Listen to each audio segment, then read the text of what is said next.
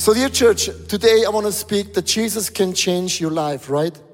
I remember when I got saved, when I was 18 years old. When I received Jesus Christ, what happened, I felt He's not changing my life a little bit, He's changing my life completely. He turned my world upside down. Maybe I figured out the same thing. That meant certain things that I felt so far, it's right and good. In one second, when the Holy Spirit opened my eyes, I realized this is totally wrong. So God changing my mindset slowly, but slowly, but it's changing and changing. So I went to a church and I was amazed that those church, this church is a Bible-based church. They're reading the Bible. So, but what I figure out in that church, like also around the world, I've seen three groups of people how they treat or they respect the Bible. One third of the people in that church, they will say, Hey, Pastor Leo, we never read the Bible. Uh, it, it's not that we don't want to read, but we don't get it. We don't get it. It's so complex. So uh, when we read the Bible, it's so complex. We don't read it because we do not see the content. And by the way, we're coming on a Sunday and you share the message with us. And by the way, it's not like TikTok. You know, TikTok is always new, something new, but it's always the same. One third of the people around the world, they're not reading the Bible, they're saying it's too complex, we don't get it. The other one third, maybe I will say, they are the liberal theologian. They will say, yeah, the Bible, this is, this is amazing. I mean, the Bible is a historical, scientific book, actually, with a lot of stories. Paul and Peter and James, they were writing down what they've seen so far in the book but to be quite honest, if you study the Bible, there's some challenges because you can find so many errors, so many failures in the Bible, more than 100. It's just a book written by men, by people that wrote it down, what they've seen so far. That means for us, we have to interpret the Bible uh, in, in, in, in our times today, actually. So that means what it means for us today. That's the liberal theological thinking. For example, they will say, sex for marriage. I mean, 2000 years was not a big deal because the people they're not getting old maybe 40 years 45 years old. So when you are 13 years old when sexuality is revived so they married when they was 14 or 15 years old. Waiting for them like six months easy right? But in our days we're getting so old like 90 years and 100 years old. It has changed. And now when you are 13 years old sexuality is revived. But the day you get married it's maybe in your 30 what are you doing in those 16 years so the liberal theologian will say, yeah, yeah, in those days it makes sense. But for us, we're living in another season, it's another story. So have you ever heard people talking like that? And then it's like ICF, our church, we say, no, no, we believe in something else. We believe that the Bible is inspired by the Holy Spirit. It's a book from God. Yeah, it's a historical, scientific book, actually, with a lot of context, but God chose Paul, Peter, and James, and a lot of more people by purpose to write down the will of God. This is like a compass, a navigation system, a GPS for us. And what that meant for 2,000 years ago, it's the same message for you and me. And of course, there are certain things in the Bible which I say, oh, God, I don't like it. Do you think that I like everything what God is saying? No. No, no, of course, sometimes God is challenging us, certain things we don't like it, but we know God was here before I was born, and when I'm born, God is still here. So when you hear messages in our church, it's important to understand our, our foundation. Our foundation is not a liberal foundation. We will never say, yeah, we have the interpreter in our days. It can be totally differently.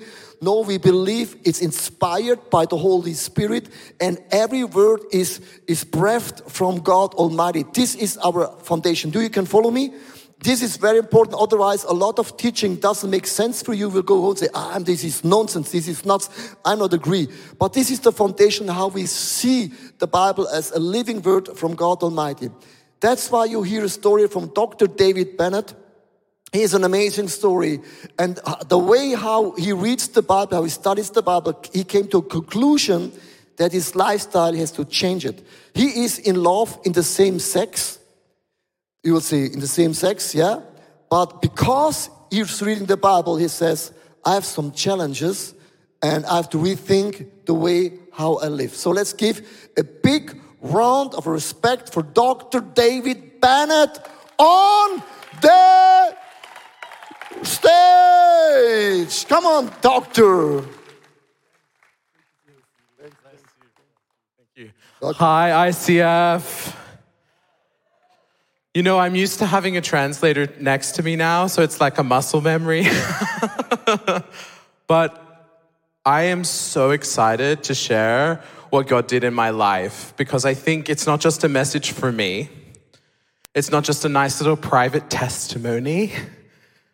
It's really incredible how he took me from being an anti Christian gay activist, atheist, to like an on fire I want to give my whole life.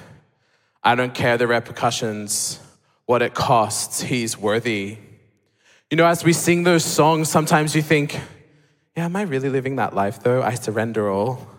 You mean I surrender 75%? and sometimes we can feel that way, but it's not about perfect sacrifice, it's about the direction of our hearts. And I want to share the story of how God turned my heart 360 in a direction I would never have expected. But before I do that, I want to share the fact that I have a personal hashtag. Hashtag fabulous made glorious. and why? Why do I have this hashtag? Well, some of my queer friends are like, oh gosh, do you really have to? That is so millennial, ill. Um, but because I think fabulous made glorious, this is the gospel. God doesn't just leave us fabulous, He takes us even further to glorious. That really the gospel isn't a, some dour, repressive, legalistic message that's beating us into the ground so we feel guilty about ourselves and there's no way of ever giving that love to God. We're always just terrible and sinful. No, it's about participating in the divine nature, it's about becoming glorious. And I actually found in that process, my sexuality was a kind of upside down gift. If I wasn't gay, if I wasn't same sex attracted, whatever you want to call it, there's no way I would have found the depth of this relationship with God. No way. It's through the cross we carry that we find the resurrection, we find the glory. And the Bible says the glory of the Spirit of glory will rest on us if we fellowship in the sufferings of Christ. But you know, in Revelation, it talks about how we overcome the enemy by the word of our testimony through the blood of the Lamb. And then there's a third part that we always cut out when we cite that verse that they love not their lives as to shrink from death. You have to get to a point with God where you're willing to die for Him. That means anything you are is His. That means my homosexuality is God's. But how do you get there? And C.S. Lewis, when he was facing these mysteries of the faith, he said, I have no answers anymore, only the life I have lived. And Werner Heisenberg, the father of quantum physics, he says, the first gulp from the glass of natural sciences will make you an atheist. The first gulp that I took of the glass of LGBTQI plus reality, of seeing that I was exclusively attracted to the same sex and did nothing and couldn't change it. That made me an atheist, but God is at the bottom of the glass waiting for you. God is at the bottom of the glass of all the mysteries of what it is to be human and made in the image of God, to be a gendered, sexual human being.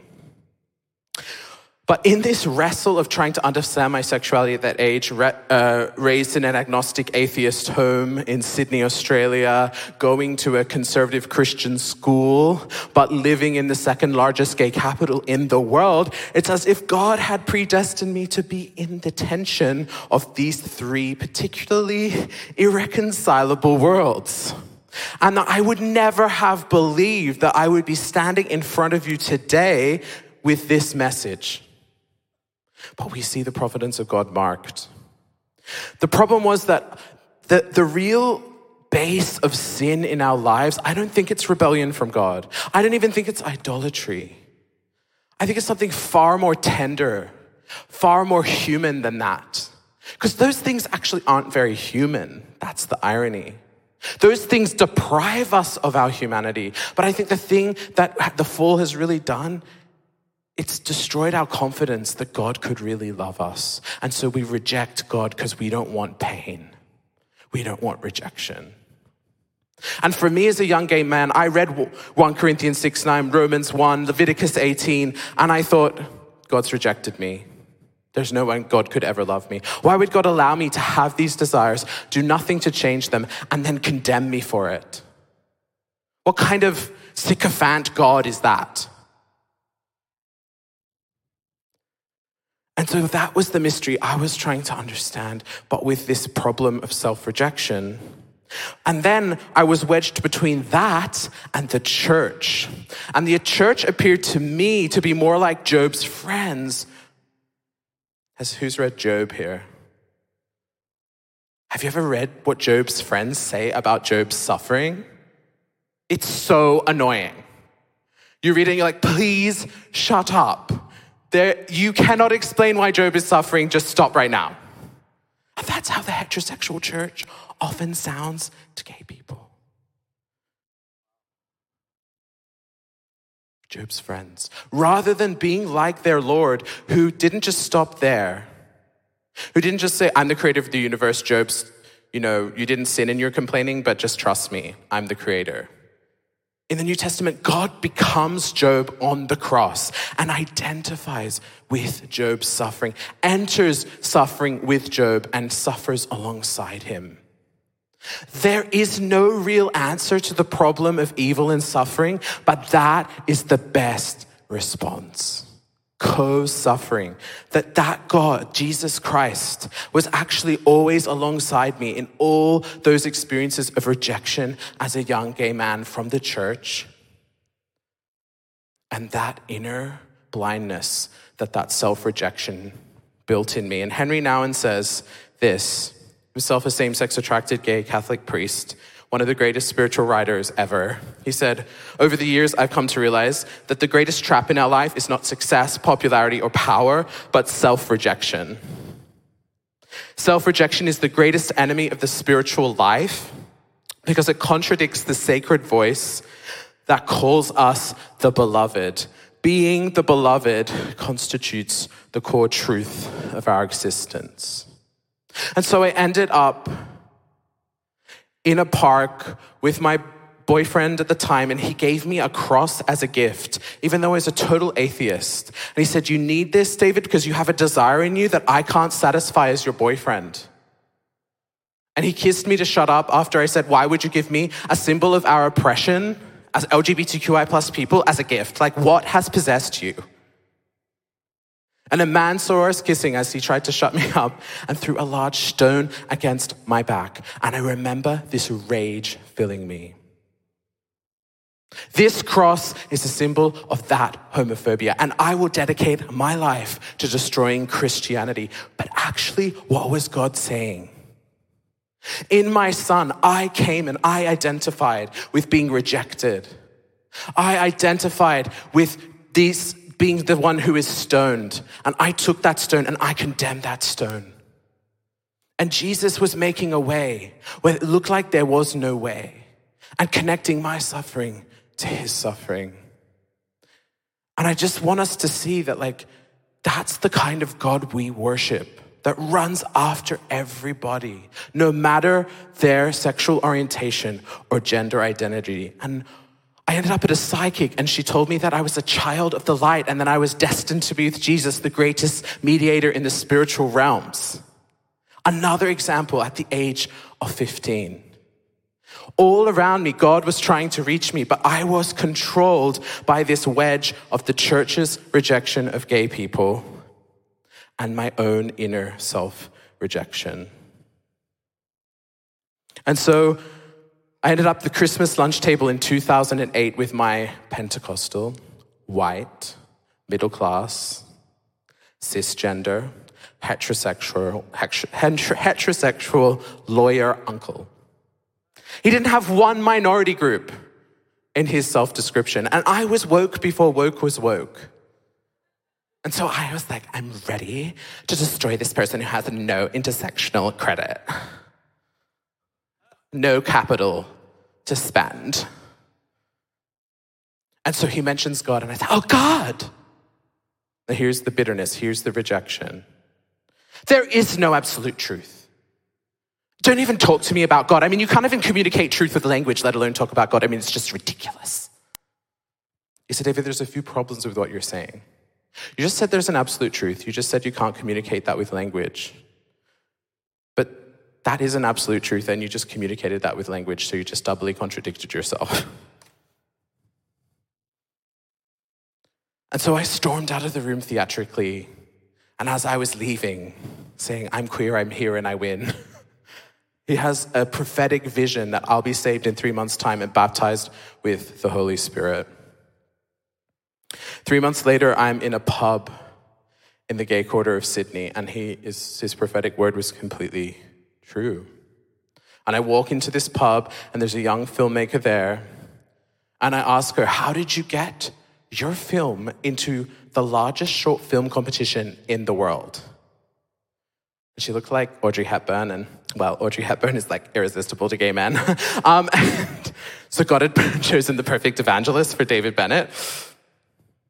And in this moment, she said, Well, the real answer is, David, it, it was. God.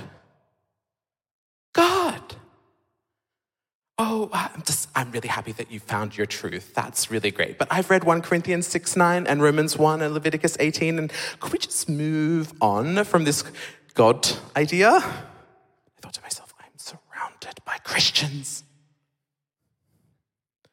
And so in this moment, she looks at me and she says, David, that must be really hard. I don't really have an answer for you. But actually, I have one question for you.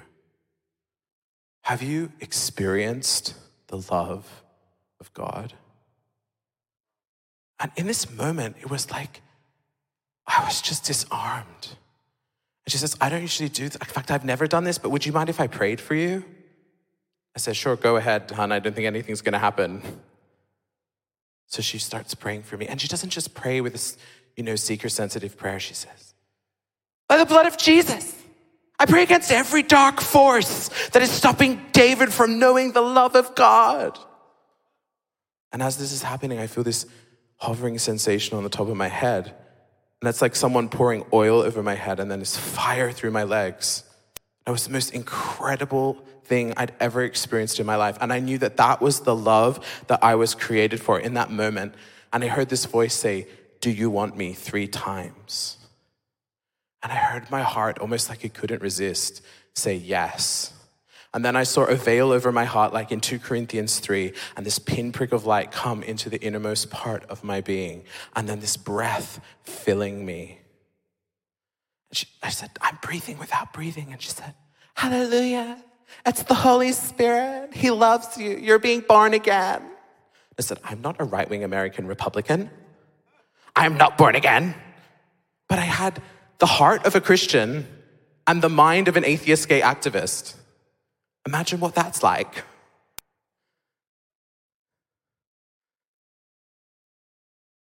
And this is the beginning of a war of loves in my life. And the question of how could I reconcile my sexual orientation with this new love that I'd found, it didn't go away. It was hard. But that love had overcome that difficulty. It had become somehow the center of who I was. And in that moment, I heard, as she kept praying for me, this voice say, Will you accept my son Jesus as your Lord and Savior? And again, this yes comes out. Now, as I say yes, this deluge of the love of God just comes upon me and she's trying to explain everything that's happening. And we get into the cab, and I'm on my way home, and I'm just thinking, I said to my mother, who's just become a Christian, that she needs to choose between the delusion in her head and her real gay son standing right in front of her. And I was going to have to eat my words. So I walked into the house, and my mother was waiting up. It's exactly three months, as my uncle had said. She he'd shared the prophetic word with her, so she's kind of like, Is this going to happen? And I walk in. Hi, mom. How are you, David? You're home a bit early. What's what's up? I was like, oh, it's um, just I think so became um, I just became a I became a Christian. Hallelujah! I knew He was the God of the impossible. That well, I made a covenant with him and I said, Well, if you're the God of the impossible, save David because he's impossible to save. And he saved you, and so now I'm going to give him my whole life.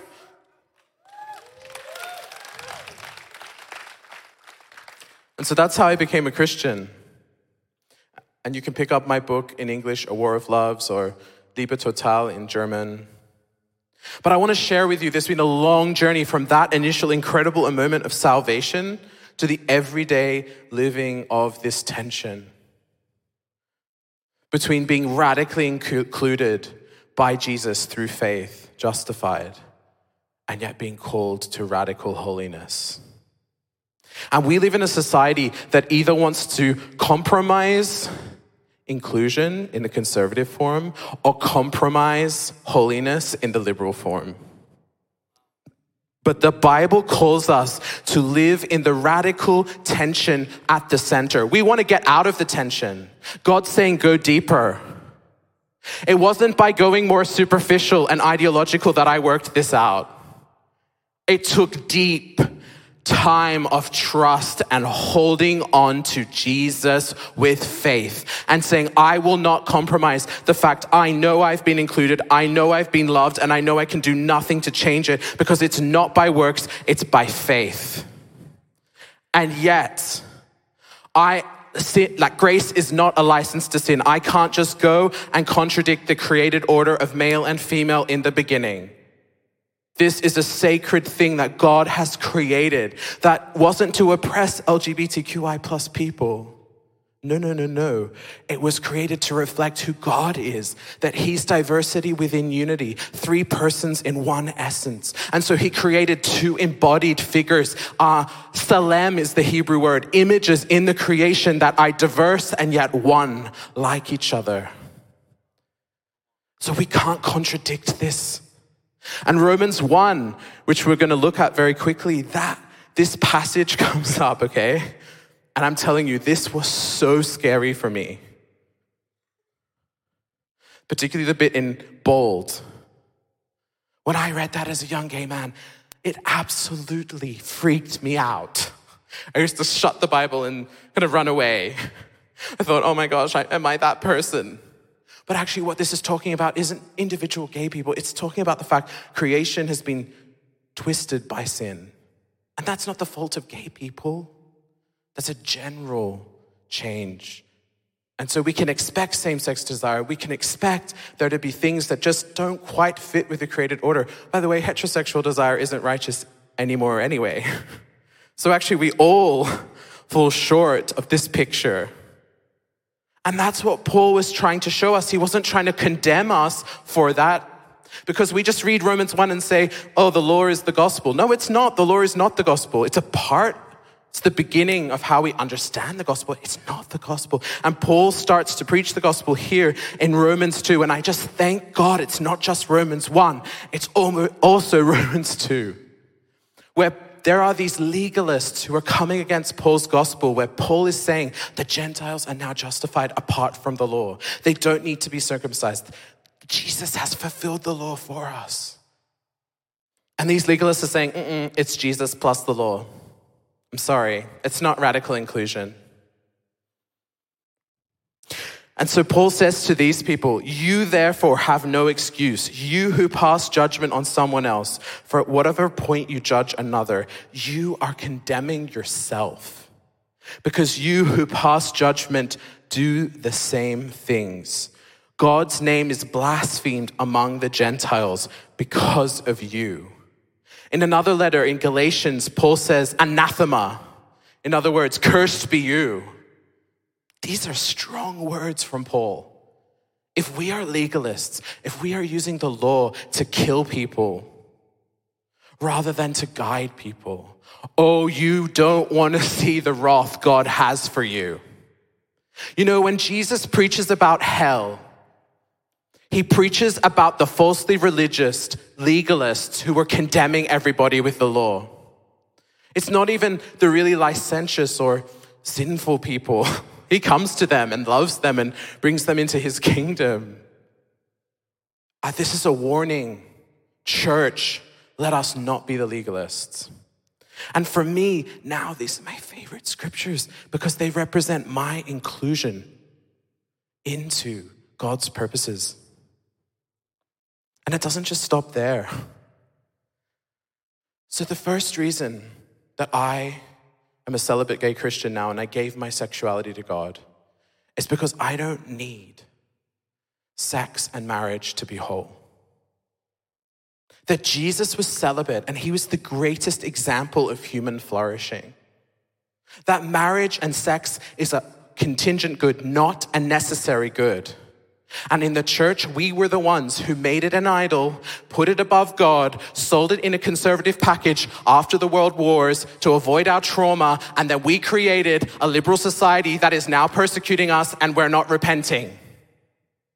It's our fault, church. We need to own some of this. We have to understand the real gospel in this Bible. And that's what sexuality and gender is is annoying us with. God has put these mysteries so that we really go deep enough and really read our Bible and not just live on the surface.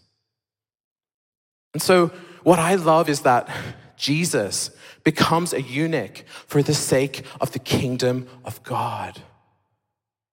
What does that mean? Jesus becomes celibate, but it's something even more. He identifies with the gender and sexual minorities of the ancient world, people who didn't easily fit between male and female. And so in Isaiah 56, 600 years before Jesus came, 600 years. If you think the Old Testament's homophobic, maybe have a look at this. God says through the prophet Isaiah, to the eunuchs who obey my commands and live according to my Sabbaths, I will give a name and a memorial better than sons and daughters. What does that mean? People who can't procreate, people who maybe can't easily marry. I will give them a name better than being heterosexual, better than marrying. Single women, single men. If you aren't called to marriage. This is the gift God wants to give you. Stop seeing your celibacy as less than. In the Bible, God sees it as a mighty thing. He wants to give you the name that's better than even sons and daughters, which is an amazing gift. We love marriage. It's a sign of the future. But Augustine says, do not privilege the sign over the signified. Celibacy is an instantiation of the future where we will become like the angels, Jesus says. We will no longer be given in marriage. And so God promises where we might lack, say, as a gay person who can't marry easily because my desires don't accord with the created order so easily. And that is different and that is really hard. But kind of so what? if Jesus is the greatest example of human flourishing, if I can have this name better than sons and daughters, praise God.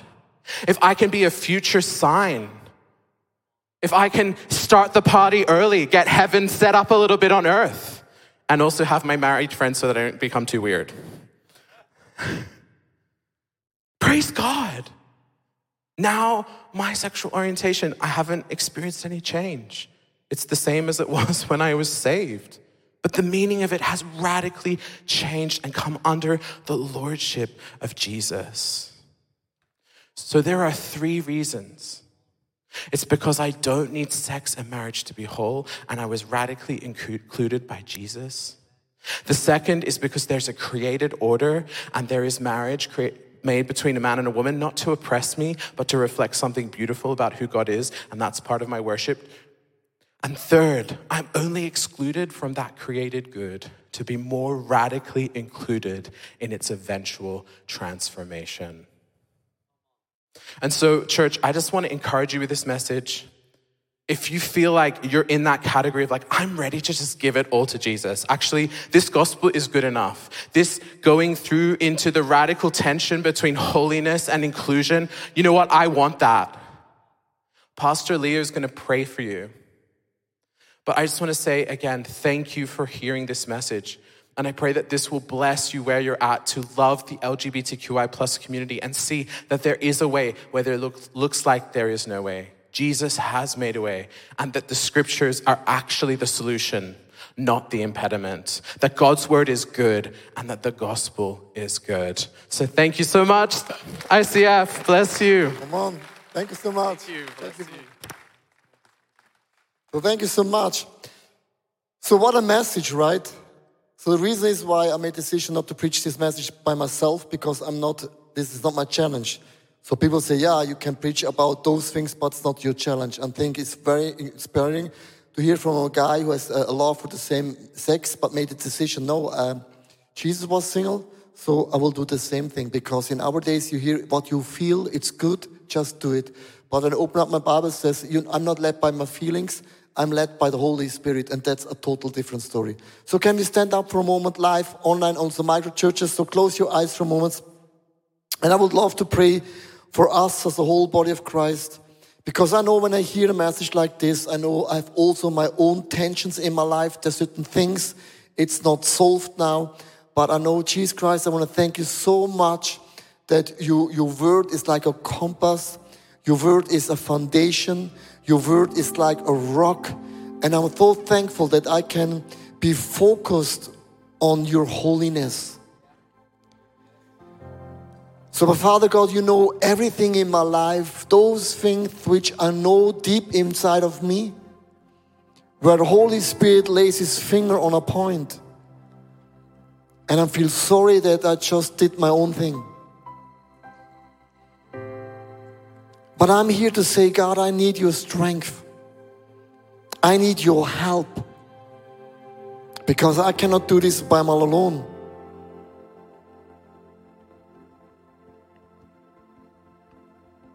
Humbly, I stand in front of your presence.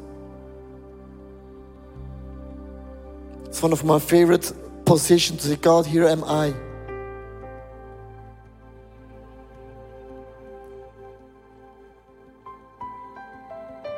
So redeem me from those things I'm hurt.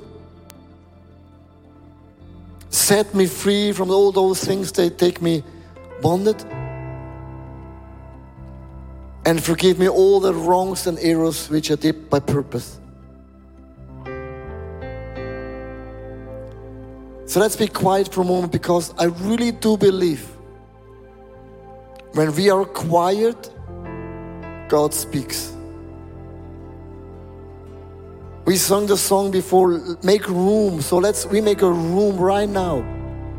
Wherever you're going through, whatever's happening in your life, there's a God who was there in the beginning. He spoke one word. Heaven and the earth came into existence, but it will be also the last word.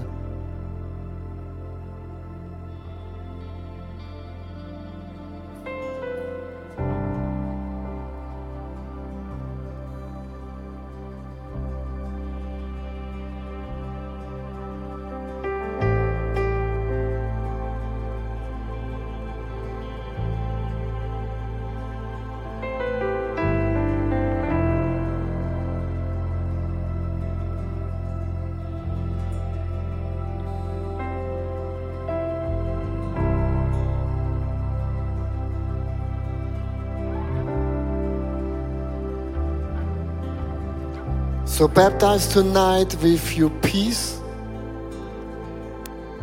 Baptize tonight, Father God, with your strength. But pour out also healing physically. Take away all the depressive spirits,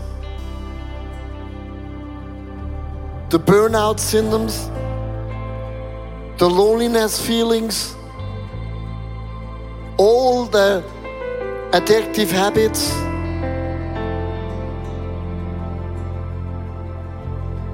So pour out and pour in your love right now, Father God. So, church, I want to lead you with the worship team in that beautiful song, Reckless Love. A lot of theologians, they have fight about, can you say God is reckless? I says, yes, he can. Yes, he is. Because God's love is above whatever you can imagine dream. So, church, whatever you're going through right now, lean in, proclaim that song, Speak it over your life. I have a reckless God, a reckless God for me. Come on.